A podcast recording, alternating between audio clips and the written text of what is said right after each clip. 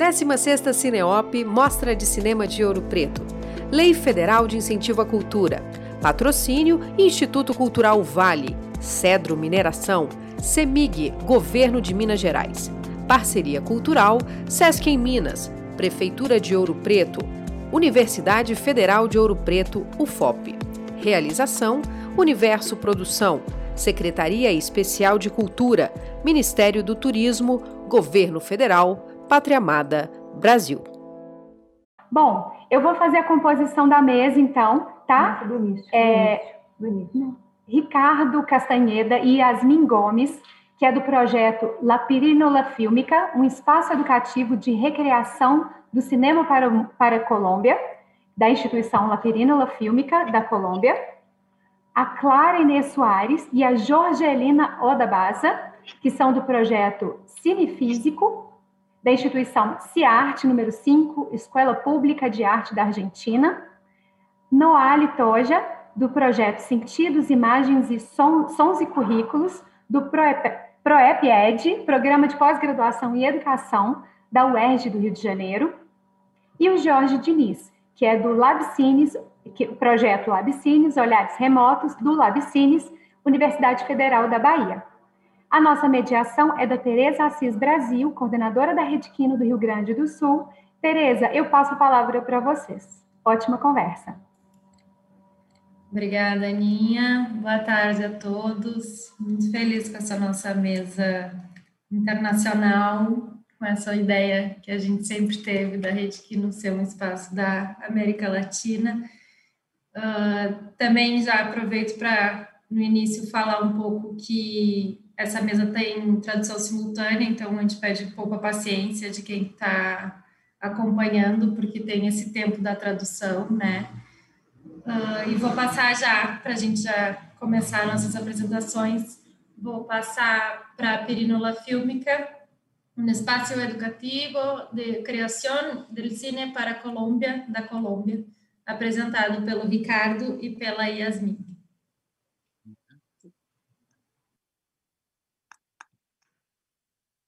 Buenas tardes. Boa tarde.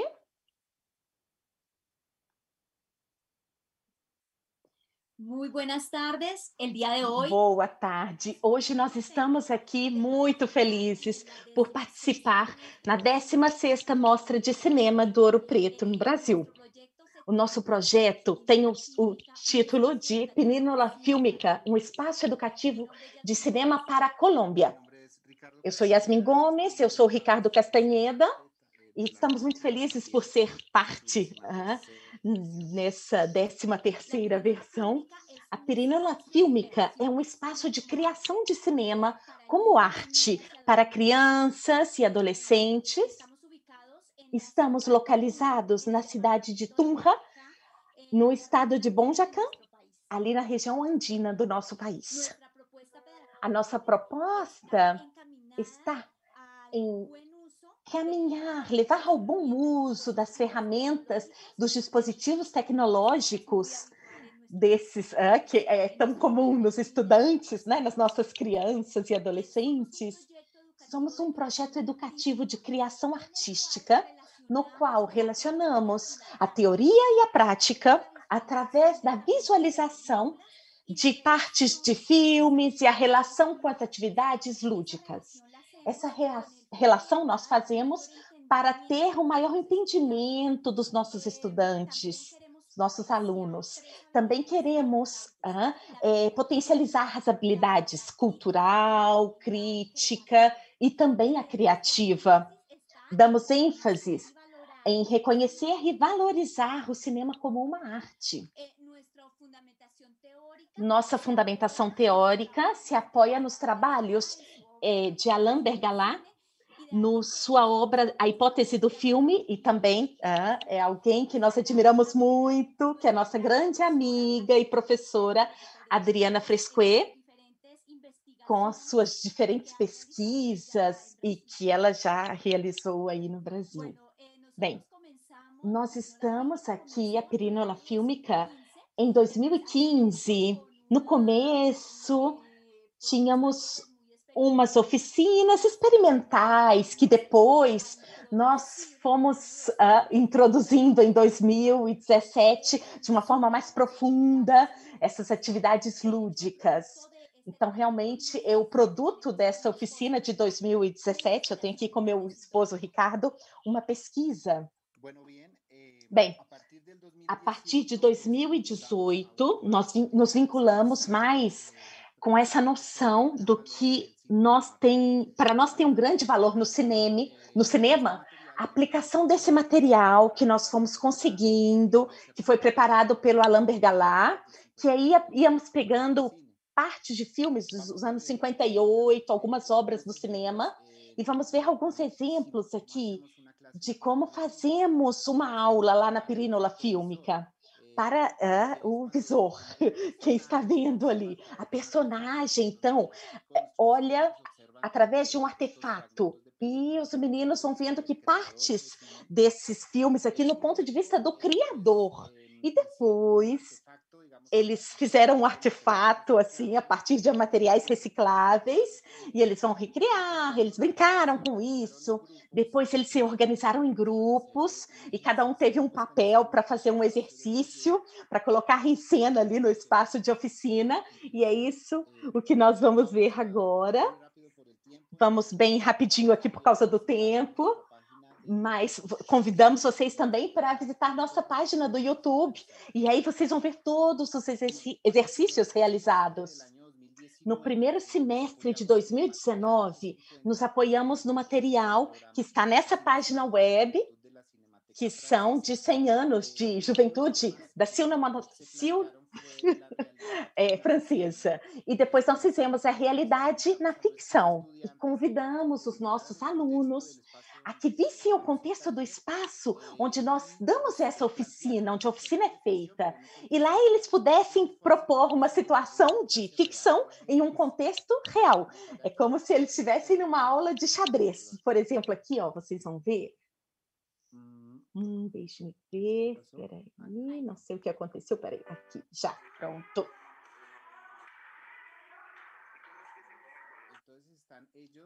Estão eles em uma aula real de xadrez, e aí eles estão vendo uma situação da ficção e tem a realidade dos que realmente estão ali na aula de xadrez. Já no segundo semestre de 2019, participamos do programa que é o Cinema 100 Anos de Juventude é, francês.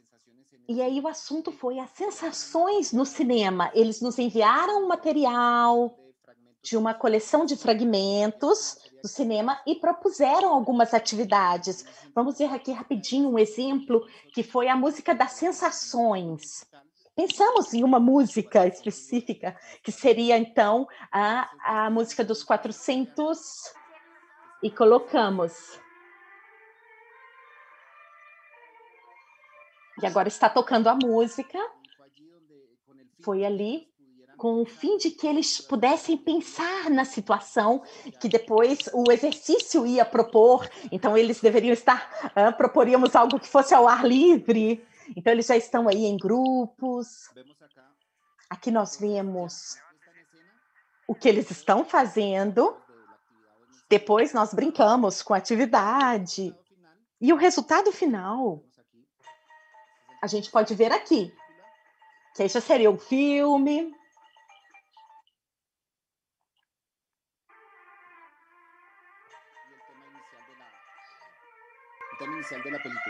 E aí, esse seria o tema inicial do filme.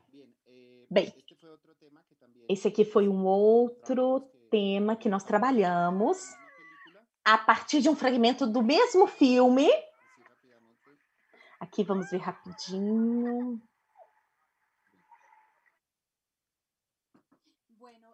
Bem, nós na Pirínola Pirinola Fílmica, buscamos uh, potencializar a atividade cultural com essa visualização dos fragmentos que apresentamos para os estudantes e como eles relacionam isso com o seu cotidiano, com o seu mundo mais próximo.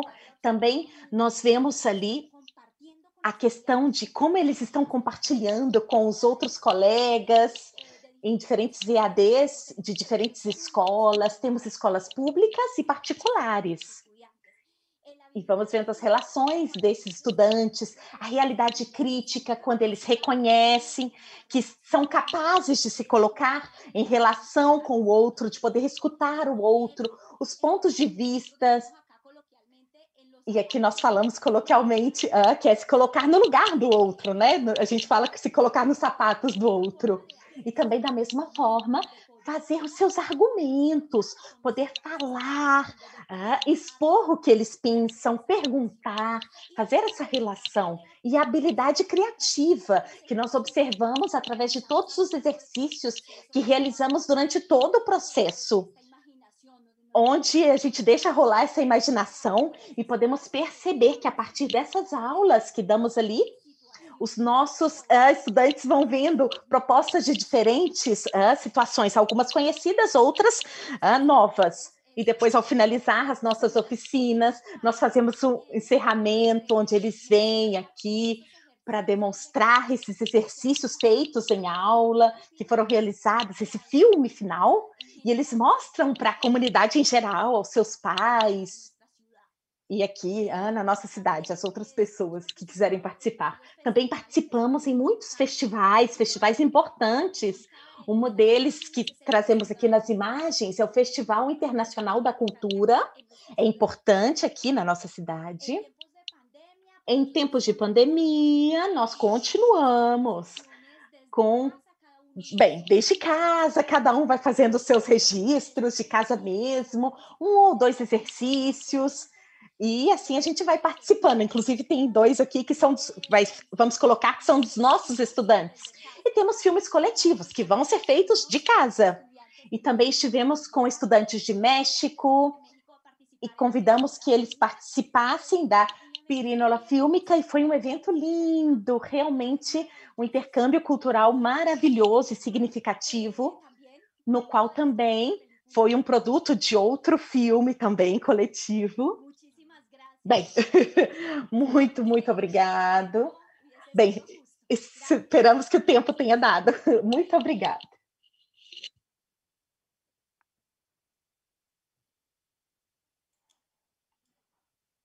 Obrigada, Ricardo e Yasmin.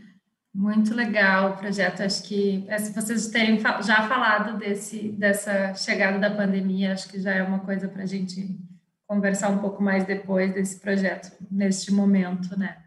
Mas vamos seguir já para a próxima apresentação.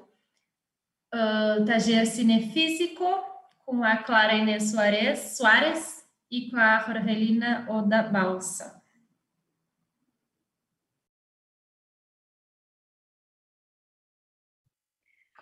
Bueno, mm, ¿se escucha? Sí. Vocês estão ouvindo? Olá a todos. Obrigada por essa oportunidade tão linda de participar nessa mostra de ouro preto, que é adorável. Muito obrigada, Adriana. Você sempre com esse convite permanente para poder pertencer a esse espaço, então estou muito agradecida. Bem, vamos apresentar o projeto, que é Cinefísico, esse é o nome, que é um projeto com a Jorgelina, que vai se apresentar também que acontece ali é uma oficina de cinema físico para adolescentes. Isso acontece em uma escola pública de arte.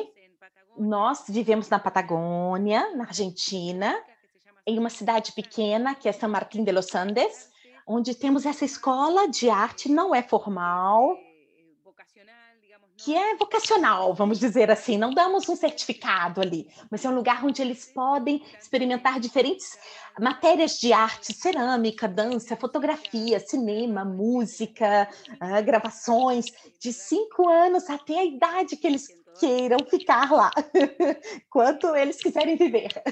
Esse é o espaço onde nós damos a oficina. E bem, nesse espaço, a gente se conheceu, não, bem, a gente já tinha se conhecido em outros espaços, mas trabalhando com a Clara, nós fizemos oficinas de teatro para crianças, adolescentes. A Clara dá oficinas de cinema e ambas tínhamos grupos de adolescentes, alguns já vinham uh, de fazer assim, eles já vinham de grupinhos de crianças fazendo essas oficinas, e aí pensamos em fazer alguma coisa juntas, mas também era uma hipótese um pouco ingênua, que era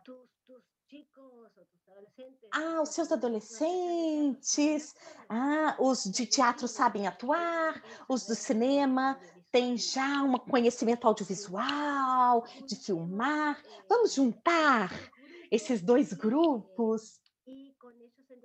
Então, com eles, vamos poder fazer um produto audiovisual, juntando os dois conhecimentos. E dizemos que é um pouco ingênua essa hipótese, porque a coisa boa que ocorreu é que no trajeto que nós começamos a fazer foi a partir de algo que era o que não sabíamos muito bem o que era, o que, que a gente estava fazendo. A gente nem sabia. E a partir desse não saber, desse trânsito, mas assim, sem suspeitas, sem maiores expectativas do que ia surgindo, então foi se dando o que nós chamamos agora de cinema físico, onde sim, onde o fato de colocar o corpo, estar ali é uma introdução ou uma porta diferente para se abrir ao relato audiovisual. E bem, parte dos exercícios, dos dispositivos que começamos a implementar tem a ver com isso, com compartilhar, isso, isso de fragmentos, exercícios mais audiovisuais ou de estar com o corpo presente, trabalhar com o corpo. A Clara pode falar disso melhor. Eu quero dizer que foi uma oficina que começou em 2014. Então a gente fez muitos testes. É como um laboratório. Então, uma das vezes que nós fizemos, ah, nós quisemos inverter o processo criativo, que às vezes a pessoa começa pensando e depois vê como o corpo, ah, o corpo que vai tomando. Então, nós quisemos inverter, fizemos uma experiência na que esperávamos ali, é, onde na sala onde nós damos oficina, uma luz apagada, um ali um aquário que tinha alguns insetos. Então ali aranhas, baratas, minhocas. E ali você tinha uma cúmplice que filmava, estava ali com a câmera. Os outros estavam lá fora. Então fazíamos que cada um entrasse, um, entrasse um de cada vez para que eles tomassem contato com isso que eles não sabiam que era. E a resposta foi quase instintiva, como um auto-reflexo. Quando eles iam a barata, a aranha, é, eles não podiam pensar, é uma coisa que sai do instinto. Isso era o que a gente queria registrar e a partir daí fazer a experiência do relato. Então, era muito lindo, porque de repente alguém deixava que a aranha andasse pelo braço, ou tinha algum que colocava a mão em alguma coisa que não sabia o que era, que tinha atrás. Isso depois eles podiam se ver aí, essa reação que eles tiveram, é, já de fora do somente da mente deles. Então foi muito legal a partir daí ver que relato tinha dessa experiência corporal. E uma das coisas mais lindas que surgiu dessas experiências foi que além da experiência corporal, foi aconteceu o que nós chamamos dessa ideia de clube, de que ali a oficina é é necessário que tenha uma empatia, esse grupo. Tivemos essa experiência, olha o que aconteceu comigo, olha o que aconteceu com fulano. Isso vai armando um código de grupo que é fundamental para poder depois fazer mais experimentos e também se expor a outras coisas. Então, como grande momento dessa oficina, foi há dois anos, foi essa experiência de grupo que acabou gerando um projeto que agora a Jorgelina vai contar para vocês. Bem, porque também nós sentíamos que tinha alguma coisa, bem, do mundo adolescente, mas também dessa de estar apaixonados, às vezes passando por momentos temerosos. Essa questão dos insetos foi ótima, porque depois começávamos a fazer esses testes quando todos estavam presentes, eles compartilhavam, assim, dividiam quem tinha mais coragem com quem era mais medroso. Então, um acompanhava assim, ao outro, eles se acompanhavam na experiência. E aconteceram muitas outras coisas que vão gerando vínculos que foram acontecendo ali e ajudaram muito a erotizar esse espaço, a encontrar de onde, de que lugares eles querem quais são as suas inquietações, seus temores, suas vontades, desejos. Então, começou a surgir a partir do exercício, ah, nesses pequenos testes, nas pequenas frases que eles vão dizendo, de uma forma muito automática, a questão do amor. Isso não é o que nós propunhamos, mas tinha alguma coisa que começava a surgir deles e então, nós ficávamos bem permeáveis para ver o que eles estavam com vontade de trabalhar. E, em função disso, nós estivemos trabalhando um ano com cenas que têm a ver com vínculos amorosos, onde apareceram histórias ah, tabus, incesto, sexualidade. Não é uma novidade, mas que sim, no trânsito escolar, muitas vezes podia parecer que é difícil transitar mas não, na verdade, se deu de uma forma muito fluida, natural, porque eles iam propondo e eles começaram a escrever, eles se interessaram. E esse ano de todo esse trabalho, então chegou como uma o que é aqui, por exemplo, uma mostra. Então vimos ali é, que se atravessavam ah, cenas filmadas, improviso, mas basicamente parece que dava. E o que nos dá, principalmente quando nós lembramos, não mostra que isso que eles puderam ir contando, contando para eles mesmos, para nós, que ao fazer essa trama em grupo, eles podiam fazer essa trama ficcional. Também é interessante, a partir do que está falando a Rorelina, a pergunta ah, nós sabemos que somos docentes, esse é o nosso papel, mas a pergunta é como estar nesse papel? O que é que fazemos quando estamos com adolescentes? Não o que fazemos, mas como estamos? Temos uma ideia, mas nunca sabemos isso que ela estava falando, né? Não sabemos bem onde nós vamos, estamos indo, mas sentimos que somos esse contexto onde deixamos que a massa possa levar, mas também é fundamental como esse estar, propor dispositivos que possam fazer que isso aconteça. E um dos dispositivos que nos pareceu interessante a princípio do ano foi propor que se apresentem com um fragmento de um filme, que eles apresentassem um fragmento. Então, um deles é, deu lugar a algo muito bonito, que foi o começo de um filme que era a apresentação de um personagem e falava que a Lambergala fala de revelar, ocultar o que era que estava exposto e o que não estava exposto. E isso que não estava exposto na imagem, depois eu vou pôr um pouquinho do fragmento, tanto o exposto quanto o não exposto se dava ali desde o narrativo, proibido. Então vamos deixar ela contar. Bem, ver então desde o que não se vê uma peça a construir. Se começa a construir ficção e relato, o que não se vê, eu insisto, é algo que de alguma forma viu a nossa tarefa, o que não se sabe bem aonde vamos, mas isso é o que parece que vai nos dando, vai sendo a nossa bússola. Nesse caso, o oculto deu lugar para falar do proibido, o que é tabu, e a partir daí começou, se começou a falar de amores proibidos, amores, bem, difícil de concretizar. Bem, e esse vídeo que chama Espelhismo, Delírios, não se via quem estava prestando atenção. Então, ali era uma pessoa bem mais jovem que ela, e depois ficamos sabendo de mais algumas coisas. De quem era essa mulher. Então, foi se dando, as informações foram se dando de uma forma mais lenta, para que pudéssemos ir sentindo né, os sofrimentos desse adolescente que se apaixona por uma mulher mais velha. Eu já vou dizendo porque temos pouco tempo, e aí depois ele descobre que essa é a esposa do seu pai, que eles não tinham uma relação. Depois a gente descobre que esse careca que aparece era o pai do menino. Então, esse argumento foi todo de alguma forma encontrado por eles. E a gente acha que eles colocam em jogo várias fantasias que insistimos.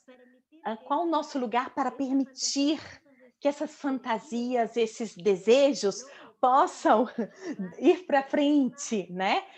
E como eles possam ah, ver, a gente não está esse como fazer, o que fazer. Vamos estar sempre permeáveis, atentos à escuta deles, a escutá-los, ao que eles querem nos contar, por onde passa a sua sensibilidade e também o seu universo, seu imaginário estético.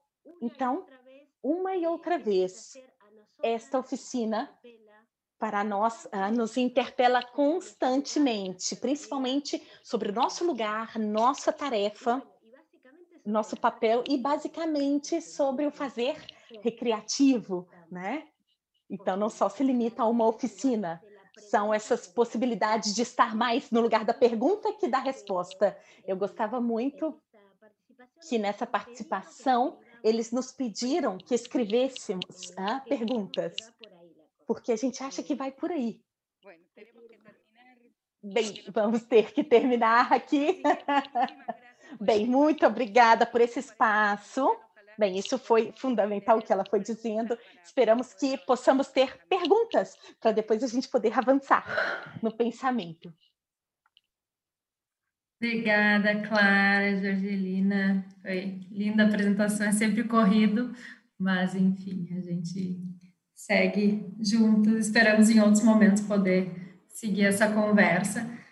Uh, vou passar então para o terceiro projeto da Noale Toja, os sentidos, imagens, sons e currículos do PROED da UERJ, do Rio de Janeiro. Olá, boa tarde a todos e a todas, todos.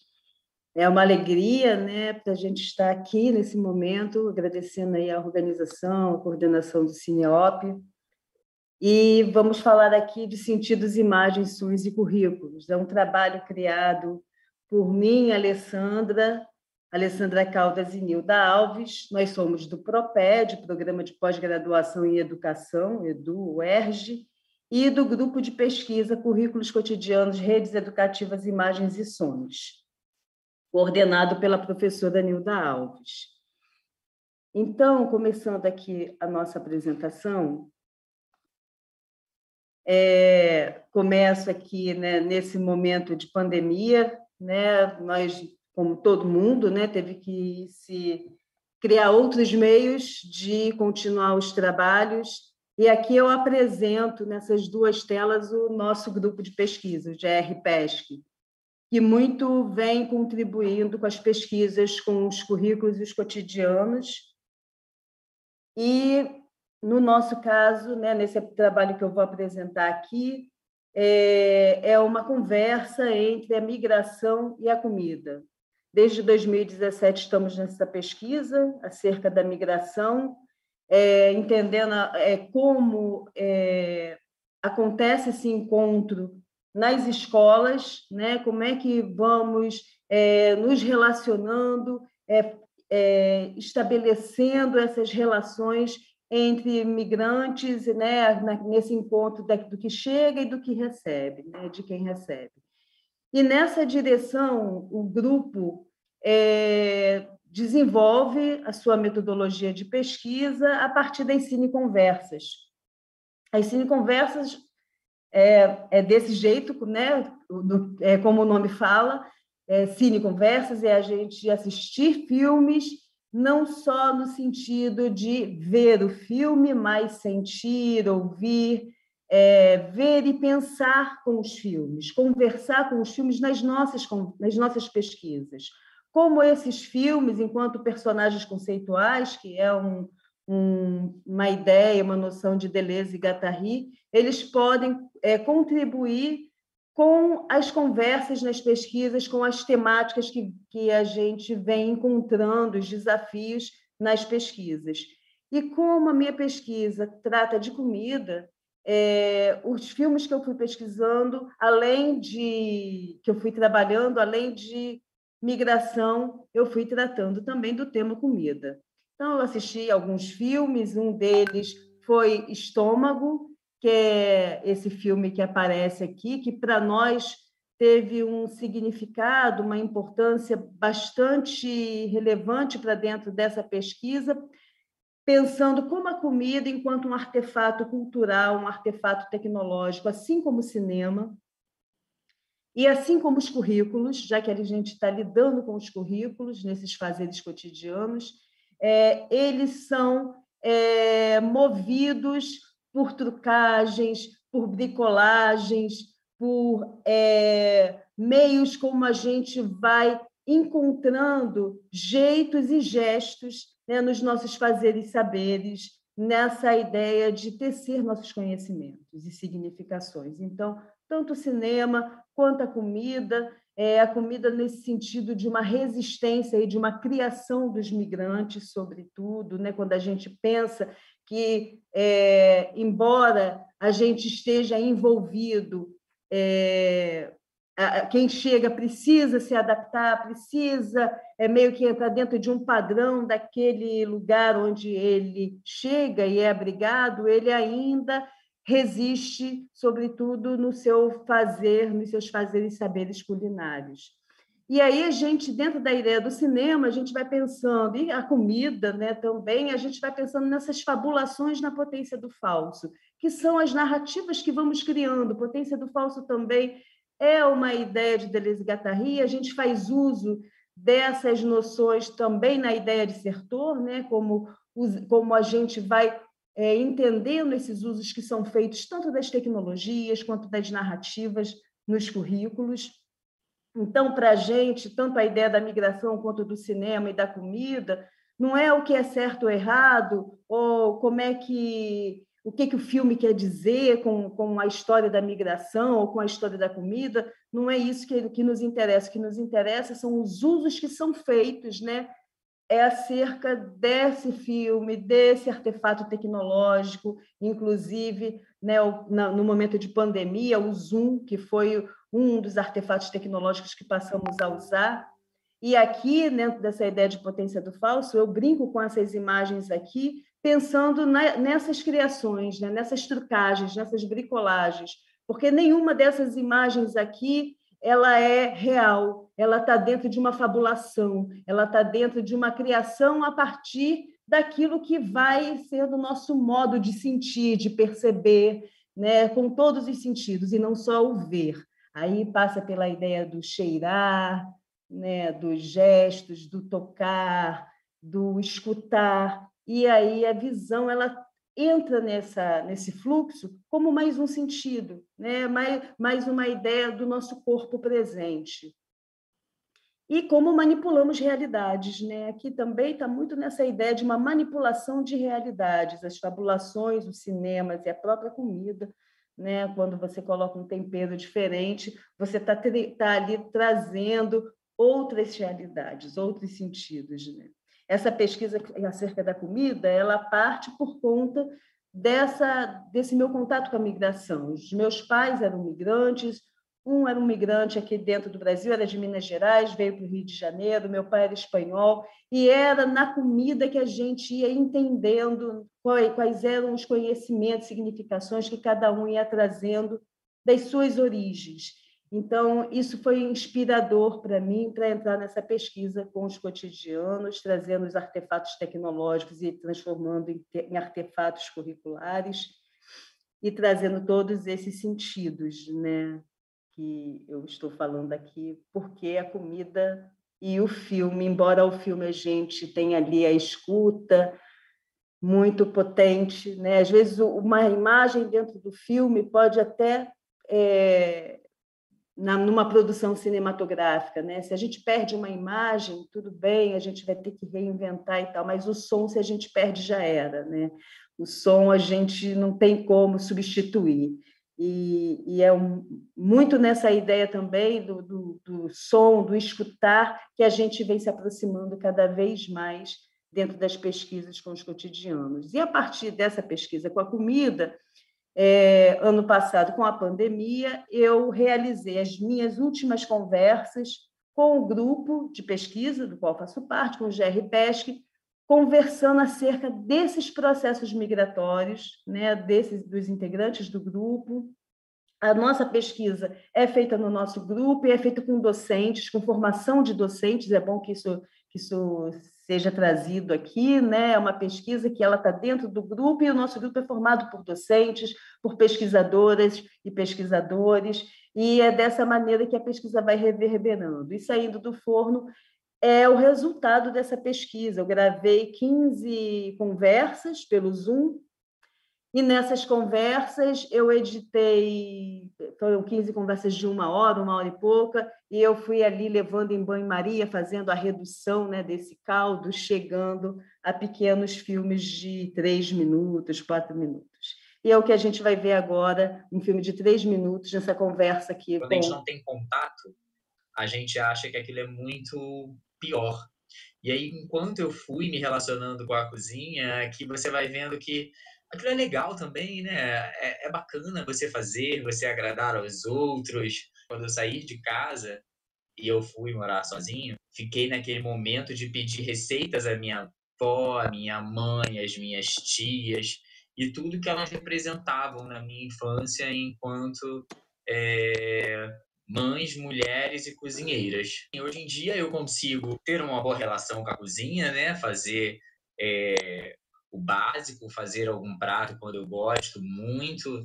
Agora eu vejo os meus pais sendo a casa que era a casa dos meus avós, comigo e a minha irmã indo para lá fazer essas refeições. E assim, engraçado que como é, é muito louco isso, né? Porque eles, enquanto eram mais novos, eles reclamavam muito disso, de ter que cozinhar, de ter que fazer. Uhum. E a gente uhum. ia para casa dos meus avós mas agora eles fazem no maior prazer e, e, vou fazer, eu vou comprar, eu vou cozinhar, eu vou e você chegar lá vai estar tudo pronto, tudo muito saboroso. E olha, tá vendo como eu faço melhor do que tal restaurante? O restaurante não cozinha tão bem como eu. O biscoito amanteigado, ele é só um, uma moedinha, né? E a gente fazia dinossauro, fazia casinha. É, tinha uma prima nossa que ia lá para casa que também ajudava muita gente a fazer, fazia cobrinha. Ela cismava que o biscoito tinha que ser uma cobrinha. E aí eu lembro de gente enrolando o biscoito na mão, fazendo. E ela contando a nossa cara de decepção toda vez que a gente tirava o biscoito no forno, que o biscoito estava todo caído, porque ele derretia. É, eu já falei que não adianta fazer dinossauro, casa, casa de dois andares, porque o biscoito não fica, ele derrete. Nós ficamos seis horas fazendo biscoitos. É, sobrou um pouco, mas a gente comia assim que saía do forno, né? Também, direto, relembramos aquele ato da infância, né? Ali dava contar de como era a nossa infância. Nunca imaginei que aquele biscoito, não sei como, ele chegava pronto na minha mochila na escola no dia seguinte, né? Até ela falar depois das 10 da noite, fazendo aquela massa, colocando no forno para a gente levar para a escola. E aquilo ali, para mim, me deixou até emocionado, que eu falei assim, gente, era um negócio que eu não imaginava. Até você só come, né? Eu aprendi na própria receita atrás do pacote de maisena. Ah, dentro do pacote de maisena, é, será? atrás tem mais receita, antigamente não tinha receita clipe vem até hoje, né? Aí, aí atrás da receita, da pacote de maisena, vem indicando como é que fazer o material. Ah, é. Foi assim que eu aprendi. Está numa Copa Oi, mas é verdade. Sim, é verdade.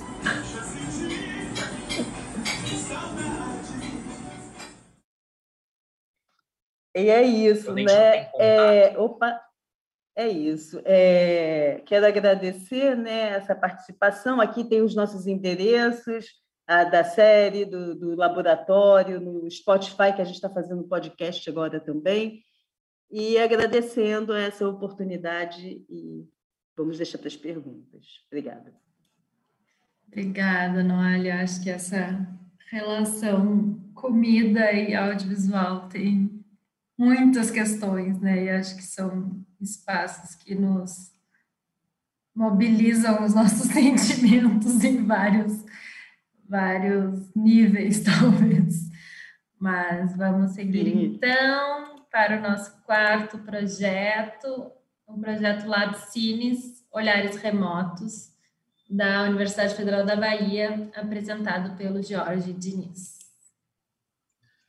Olá, boa tarde. Meu nome é Jorge Diniz, eu sou jornalista pela Universidade Federal da Bahia.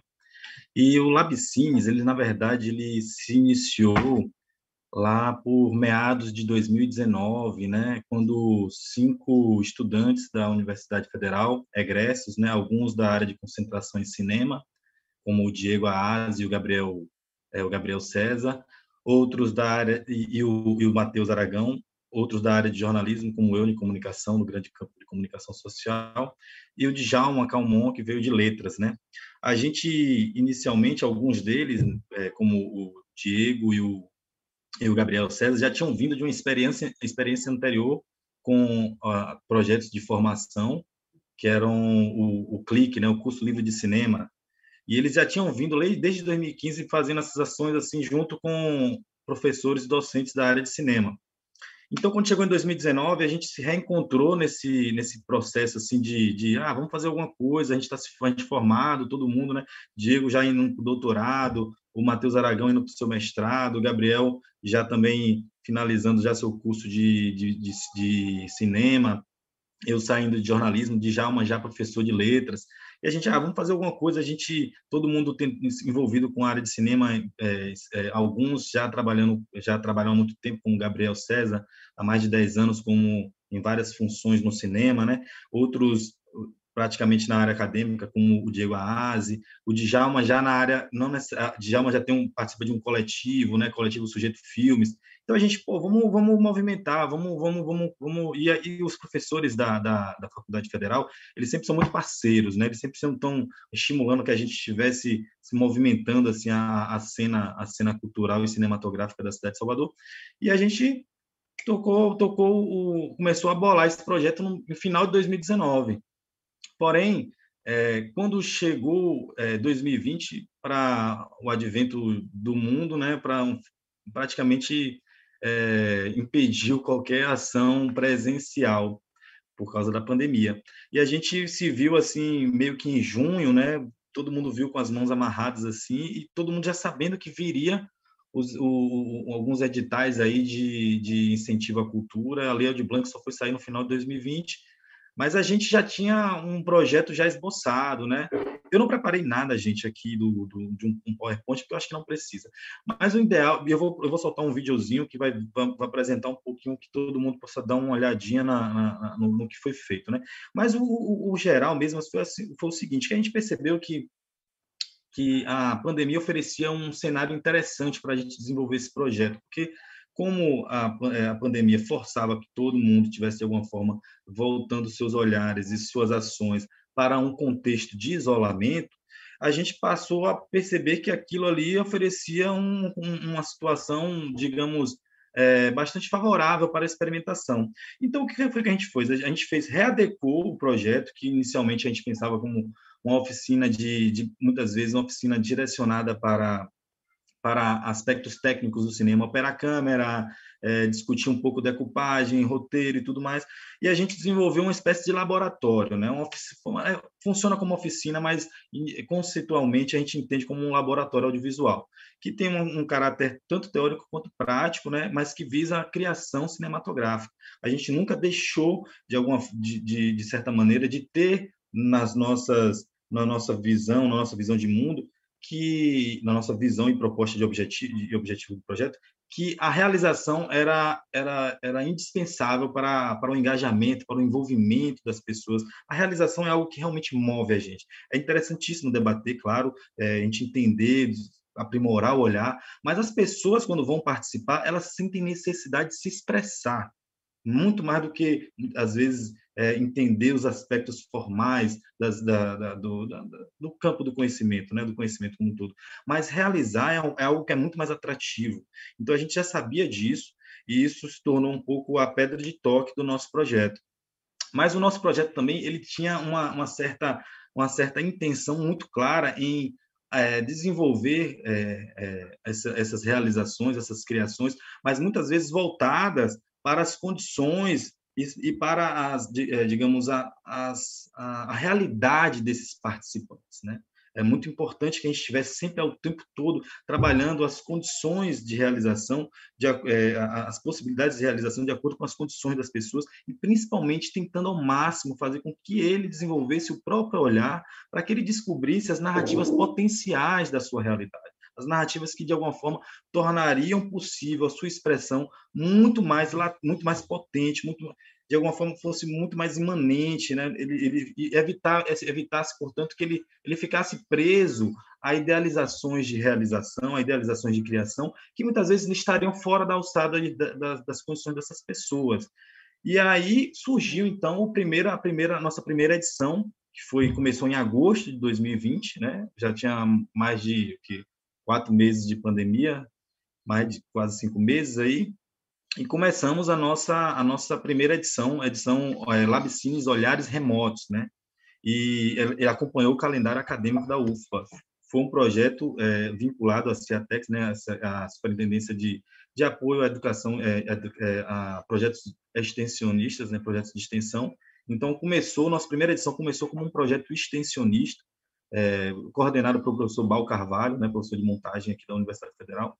Mas depois, na segunda edição, que já aconteceu em 2021, eu vou falar separadamente de cada edição, já aconteceu já no âmbito do, do, do da Lei Aldir Blanc, né, já financiado pelo governo do Estado. Então, já foi diferente a nossa segunda edição. Na nossa primeira edição, a gente teve um recorte, digamos, um recorte muito mais feminino. Né? A, gente, a gente eram cinco homens, a gente tinha essa essa, esse peso de ser cinco homens, mas a gente teve uma, uma digamos, uma, uma necessidade de compensar esse peso masculino na coordenação e, e idealização do projeto, principalmente abrindo muito mais para as mulheres. Então, foram dez participantes na primeira edição, oito mulheres, dois homens, né? Um interessante perceber que algumas pessoas que já tinham uma certa carreira, uma certa, uma certa presença na, na, produção cinematográfica aqui em Salvador, localmente, como a, é, a Lili Cury o Alexandre Quena, que já tem, são pessoas que já têm uma história de produção, se inscreveram para nossa surpresa e vieram participar. A gente se, foi, foi, uma, foi uma troca tão interessante assim que a gente muitas vezes a gente se sentia num lugar de também de, de estudantes ali aprendendo com aqueles realizadores, né? Foi uma troca muito interessante. Assim, às vezes em certo momento a gente a gente se sentia é, um grupo um tanto horizontal. E a, a, o, o, legal também da coisa é que, como a gente estava nesse contexto de pandemia, as realizações elas voltavam-se para seus contextos de isolamento. A gente estimulava esse, essas narrativas voltadas para a, o contexto de isolamento de cada um dos participantes. Então, acabava que os nossos encontros eram encontros para discutirmos as possibilidades de realização, discutirmos o passo a passo, discutirmos os avanços de cada projeto, mas, ao mesmo tempo, era uma espécie de terapia coletiva, porque todo mundo acabava comentando sobre as situações da pandemia, o isolamento de cada um, as dificuldades e, e as necessidades de manter a sanidade e como isso, de alguma forma, entrava na narrativa de cada um, né? entrava nas concepções e projetos originais.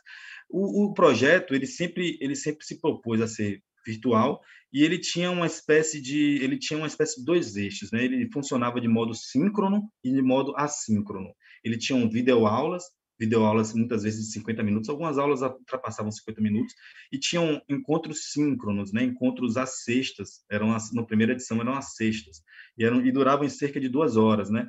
Era o encontro que todo mundo separava sua bebida, vamos tomar uma cerveja, relatava os casos e tudo mais, e, e, e, conversava sobre cinema, né? Tentava assistir filme, pegando pequenos trechos de filme juntos.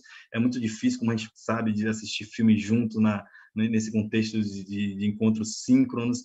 E, e, e, o legal é que, ao mesmo tempo, a gente acaba se tornando, a gente acabava estreitando os laços com essas pessoas, essas pessoas acabavam dando feedbacks muito importantes no ajustamento das nossas organizações e atividades.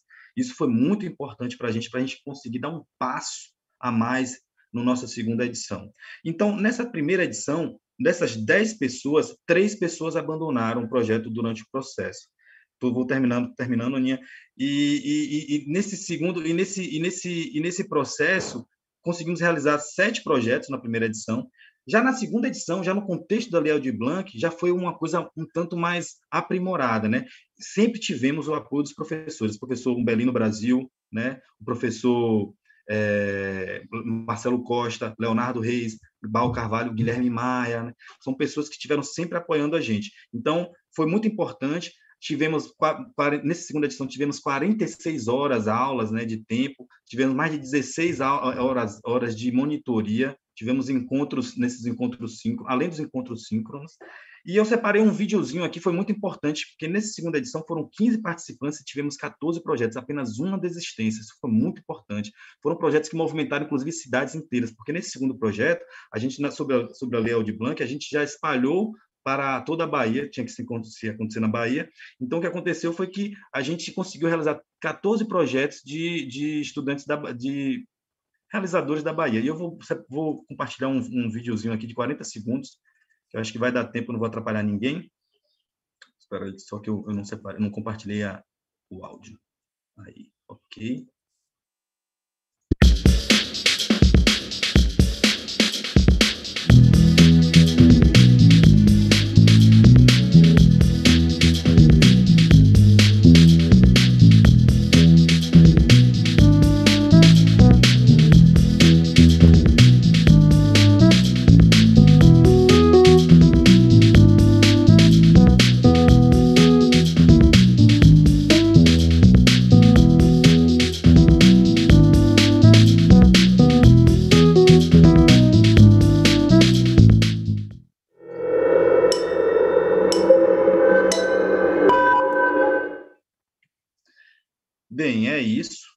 Tentei ser o máximo mais, mais breve possível, acho que eu consegui, eu acho que meu tempo acabou aqui, mas agradeço profundamente a todos e o Labcines continua com novas edições aí, logo, logo a gente tem, uma, tem novos projetos para apresentar.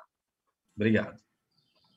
Muito obrigada, Jorge. Eu acho incrível, assim, essa, essa nossa mesa de hoje, porque, de hoje da tarde, porque ela tem os projetos muito diferentes, né? Tem um projeto do, do Jorge da Bahia, que é um projeto surgido na pandemia, que já vai direto para o virtual, mas todos trazem essa coisa do cinema, do audiovisual como arte, como sensação.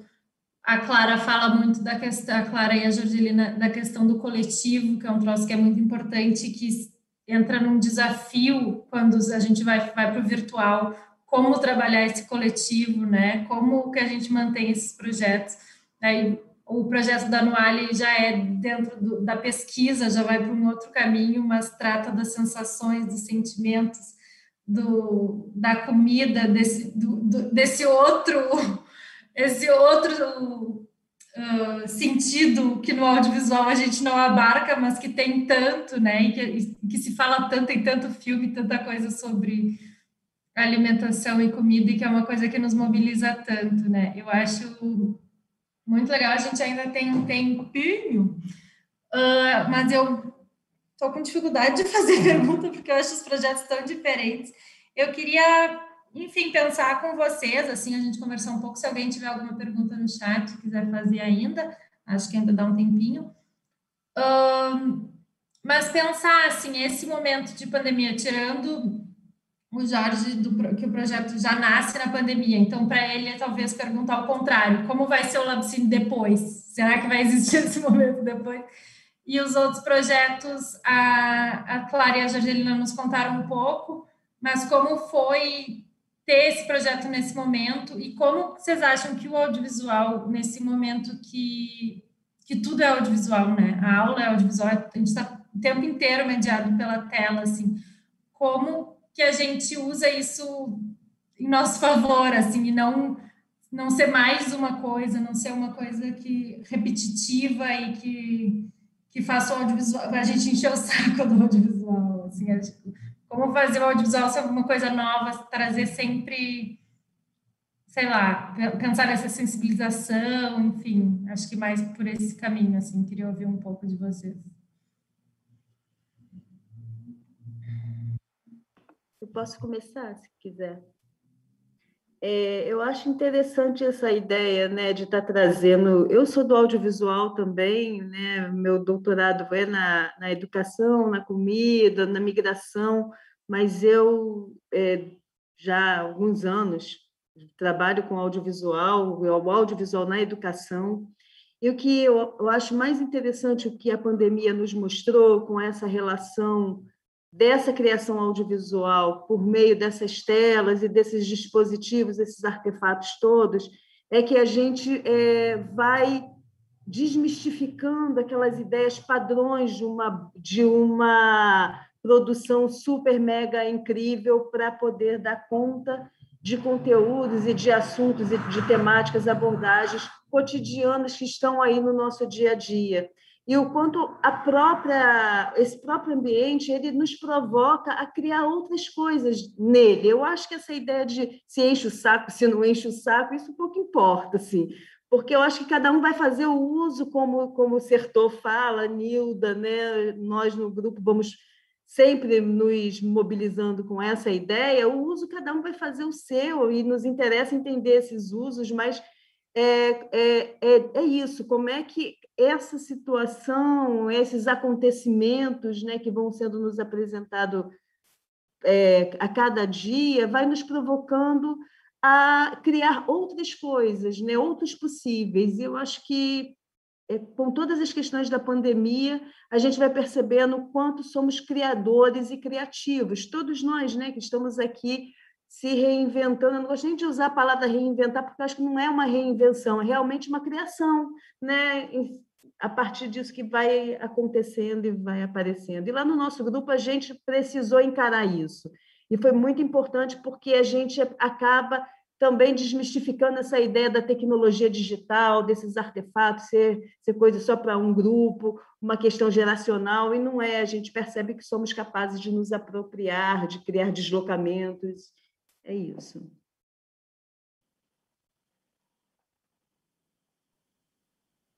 Bueno, eh, Bem, sobre a pergunta, sem dúvida, a tecnologia é, chegou ali para criar. Ela já existia, mas agora ela é valorizada, ah, como nunca foi antes da pandemia. E uma coisa importante nesse momento é poder apreciar como podemos nos encontrar com mais facilidade que antes, porque hoje sentimos que estamos em Ouro Preto, mas estamos aqui muito aqui no norte da América do Sul, mas estamos com vocês. Então, isso é algo que temos que valorizar e que também para os nossos estudantes, nossos alunos, eles vão se conectar desse modo, mas também não vamos ah, nos desconectando para voltar ao presencial e pouco a pouco, não sabemos quando vai ser gradual, talvez 2022 mas não vamos deixar a tecnologia de lado, vamos aproveitá-la ainda mais, essa sensação do que nós sentimos, para que a gente se aproxime, claro, para que a gente possa gerar encontros presenciais, claro, ah, adoraríamos estar aí em Ouro Preto de forma presencial, mas ajuda muito a tecnologia. Então, à medida que os projetos vão avançando, isso também tem a ver com tempo, recursos. Então, sem dúvida, que esses tempos faz com que a tecnologia seja mais valorizada ainda. E claro, na criação do audiovisual e do cinema, é, vamos fazer de uma forma viva. Então, é uma experiência muito enriquecedora. o ato de criação é um ato coletivo, pensando isso a partir do cinema. Então, nós já estamos esperando esse momento de poder voltar à presencialidade com os nossos alunos, mas sabemos bem que a tecnologia chegou para ficar e isso vai facilitar muitos desses processos. Obrigada. Obrigada. Eh, muy interesante, é verdade. Muito interessante, porque chegou para ficar. É verdade o que ele disse. Na verdade, nós não, não bem, trazemos mais um fracasso da experiência. Bem, não é um fracasso total, mas na verdade que para a gente foi muito difícil, porque o cinema físico e temos a dificuldade, a dificuldade que muitos desses adolescentes eles não têm espaços que não compartilhem com toda a família. Então, toda essa emancipação que a pessoa tem quando ela sai da casa e vai a outro espaço fazer o que quer, isso aí vai entrar em colapso, porque na verdade eles estão escutando agora mesmo. Minha família está aqui embaixo me escutando. Então acontece alguma coisa aí que não acontece quando a pessoa está fora de casa. Então também é preciso que eles tenham a tecnologia que é compartilhada. Às vezes eles têm só um telefone para a família toda, para a casa toda. Então encontramos algumas dificuldades. Eu não sei se a Jorgelina quer acrescentar alguma mas na nossa oficina sempre vamos ter mais perguntas que respostas. E essa é uma grande pergunta, Tereza, porque realmente nós seguimos, continuamos. Ah, os fragmentos dos filmes, cada um foi apresentando. Desculpa, Érica, que eu estou muito rápido, mas um fragmento de filme. E esteve muito lindo, mas ficou num lugar mais teórico, mais que físico, que era justamente o que nos interessa eu acho que além tivemos assim todos os lados é a questão de que no começo da pandemia foi para muitos uma novidade, até mesmo o Zoom. Então essa oportunidade que, que os colegas falaram, estar em contato com pessoas de outros lugares, mas aos poucos já vamos ficando cansados, porque tudo, até os aniversários são online, as aulas escolares. Então, claro, começou a fracassar isso de que era preciso outra materialidade para que funcionasse. Pelo menos achamos que a nossa oficina precisa, ou que isso é muito forte. Mas, enfim, vemos que quando isso passe, quando a gente volte ao modo presencial, isso vai se decantar de alguma forma e vai ser uma ferramenta que ficou e vai estar aí de uma forma produtiva, porque também a gente começa a pensar que se repete, a questão de, de ser o repetitivo né, das plataformas. estas formas que nós temos aqui de fazer audiovisual, eu acho que isso vai deixar aí um, um algo para que a gente faça algo com ele depois, que não seja o assunto pandemia, mas que seja uma ferramenta, mais uma ferramenta, um instrumento onde eu vou pegar a mão, como se tivesse minhocas aí, e ter a reação que a gente possa ter e fazer com isso alguma coisa, um relato que se dispare daqui para outro lugar, não daqui para aqui mesmo, aqui nós estamos nos vendo também todo o tempo. Então, tem alguma coisa da gente não se perder mesmo da nossa imagem. Então, tem alguma coisa aí de disfuncional. Mas eu acho que depois a gente, depois de algum tempo, vamos poder fazer algo com isso. E temos que ter paciência, vamos ter paciência. Obrigada, obrigada. Também queríamos agradecer e nos despedir. Projeto lindo, lindo, ver vocês compartilhando. Obrigada, Ouro Preto. Quem sabe, tomara que a gente vá no que vem. É, minha vez? Então, pessoal, na verdade, você, é, a, a Aninha falou algo muito importante aí, porque a gente já nasceu num contexto de isolamento, né, num contexto pandêmico, então já nascemos virtualmente e muito das, das, nossas condições e possibilidades, né, conseguimos, como a Jorgelina falou, essa a tecnologia permite reunir pessoas que muitas vezes estão distantes, que foi o que aconteceu no nosso projeto. Na nossa primeira edição, tivemos pessoas de Recife, como a Ana Andrade, né, que é uma pessoa que inclusive já roda nos circuitos dos festivais, entrou, no nosso, entrou na nossa como participante. Tivemos pessoas como Juliane, de Recife. É, então, tivemos pessoas que estavam fora de Salvador, mas participando do nosso projeto. Nessa segunda edição, já no 2021, tivemos pessoas, mais de 15 participantes diferentes, de mais de nove cidades diferentes da Bahia, desde de, é, de, de Queimadas, é, São Francisco do Conde, Ilhéus, é, Vitória da Conquista. Então, pessoas de diversos lugares. A, a tecnologia permitiu isso. Mas se a gente volta para um contexto presencial, nós, digamos, de alguma forma, possivelmente poderemos perder essa grande potencialidade de reunir pessoas de diferentes lugares, nesses processos de realização da nossa oficina. Então, a gente está, digamos, num processo de, num certo dilema, né, numa certa encruzilhada. O que faremos depois, né? Faremos um sistema híbrido, onde poder, poderemos possibilitar pessoas distantes de participarem também numa, numa, numa espécie de, de formato semipresencial, por exemplo, como faremos? Ainda estamos nessa, com essa dificuldade de, de realmente descobrir qual a forma ideal para as próximas realizações. Mas o mais legal que eu acredito que, eu acredito que conseguimos foi que, nessa primeira edição, quando fizemos em 2020, priorizamos narrativas que valorizassem certas experiências de isolamento.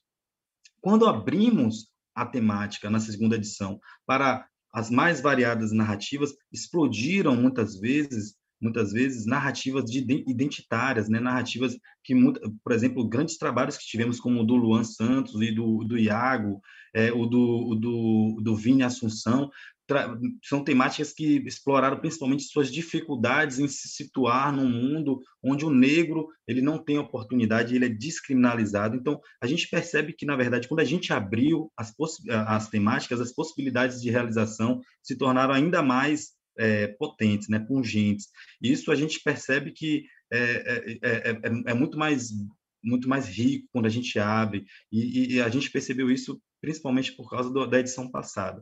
Mas a gente sabe que a nossa, nossa, nosso desafio será exatamente esse: encontrar um formato ideal é, num, num contexto pós-pandêmico, num contexto já que a pandemia já foi superada e que o sistema, a volta presencial pode ser a nossa nova realidade.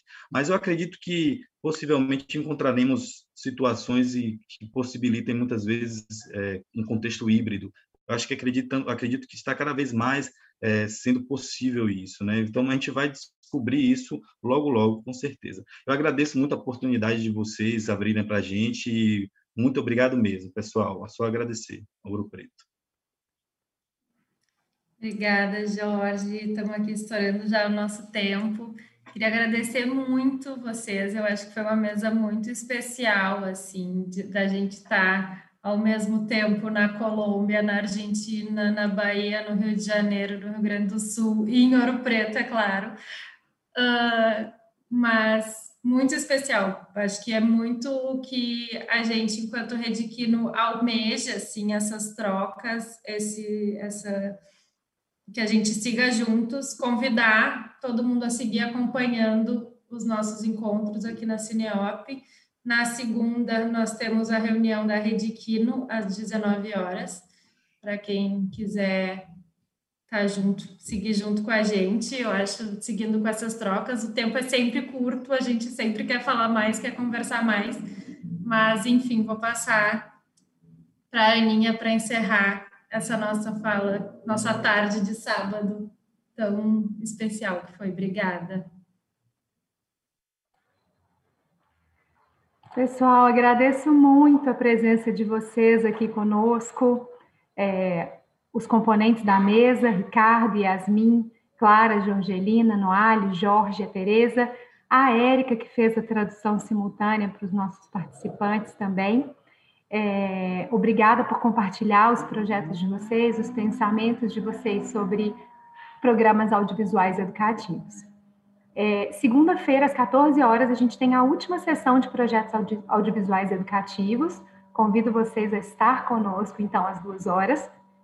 Você pode rever esse e outros debates no canal do YouTube da Universo, tá joia? É, bom, a você, aos nossos patrocinadores, parceiros, colaboradores, equipes de trabalho, os profissionais do audiovisual, da cultura, da, da educação, da imprensa que estão participando da 16ª Cineop, muito obrigada. Boa tarde.